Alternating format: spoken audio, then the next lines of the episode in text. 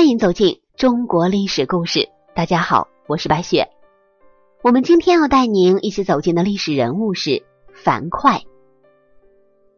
吕雉是汉高祖刘邦的皇后，那么她的妹妹可不就是皇亲国戚了吗？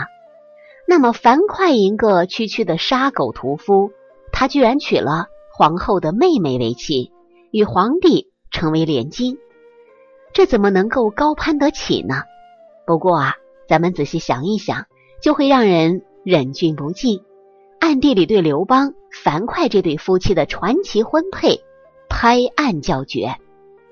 在刘邦的生涯里，有着前后两个阶段。前一个阶段是他作为一介布衣的阶段，在这个阶段里，刘邦心怀大志，可是由于条件有限，他壮志难酬，于是。他隐藏在平民阶层，结交各方的英雄好汉，为将来做好准备。后一个阶段就是秦末乱世时，刘邦顺应时代潮流，揭竿而起，直到夺取天下，建立了汉朝。我们看《史记》里面对于刘邦的年龄和生平时间写的并不详细，让我们在认知上有了错觉。其实。刘邦在年龄上比秦始皇才小了三岁，跟秦始皇是一个时代的人。秦始皇死后的第二年，天下大乱，这个时候的刘邦已经四十八岁。从此，刘邦就开始了他人生的奋斗时期。他到六十二岁去世的时候，终于统一了天下，自己也成为第一个手执三尺剑取天下的布衣皇帝。从刘邦的生平，我们就可以看到，刘邦娶吕雉的时候，他还没有发迹。那么，吕雉的妹妹吕须也没有什么攀龙附凤的资格，也不过是一个普通的民女。她嫁给樊哙，也就没有什么可稀奇的了。不过，樊哙和吕须的婚姻起因还是来自刘邦，否则他们两个也不一定能够结为夫妻。刘邦和吕雉的婚姻也是有着戏剧性的。其实刘邦在当时担任一个亭长的职位，可是他平时游手好闲，不务正业。他和卖酒的老板娘还生下了一个私生子。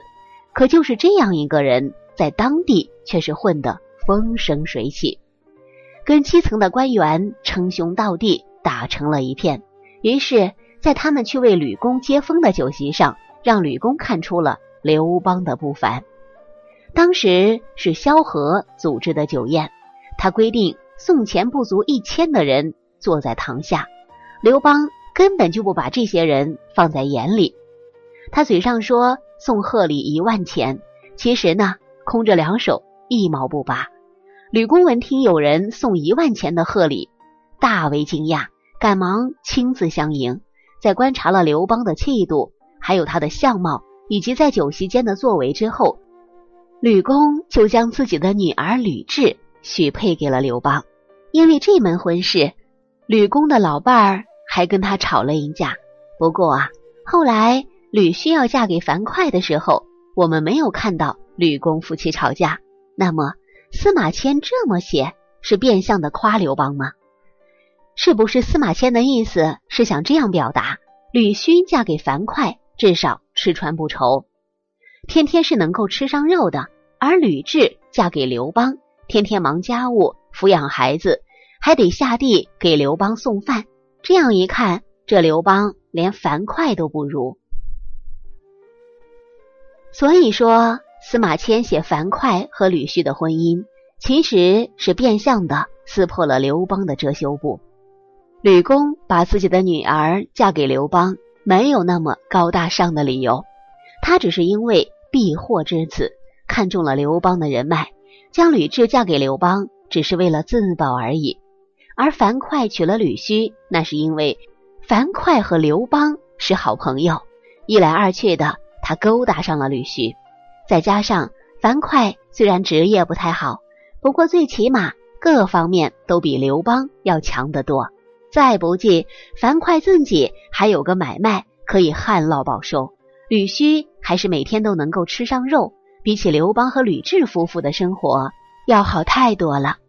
我们从当地的传说就能够看到这一点。在当时有一道名菜——龟之狗肉，就是来自刘邦和樊哙这对连襟。传说刘邦和樊哙成了连襟之后，就天天找借口跑樊哙的店铺里吃狗肉。当然，刘邦是不会给樊哙钱的。时间久了，受不了的樊哙干脆搬家到河对面去住。谁知道啊，刘邦还是每天来找樊哙吃狗肉。樊哙偷偷跟着刘邦一查，原来是河里出现了一只大龟，是他每天拖着刘邦过河来白吃樊哙的狗肉。樊哙一怒之下，把这只大龟抓住了，杀了下锅。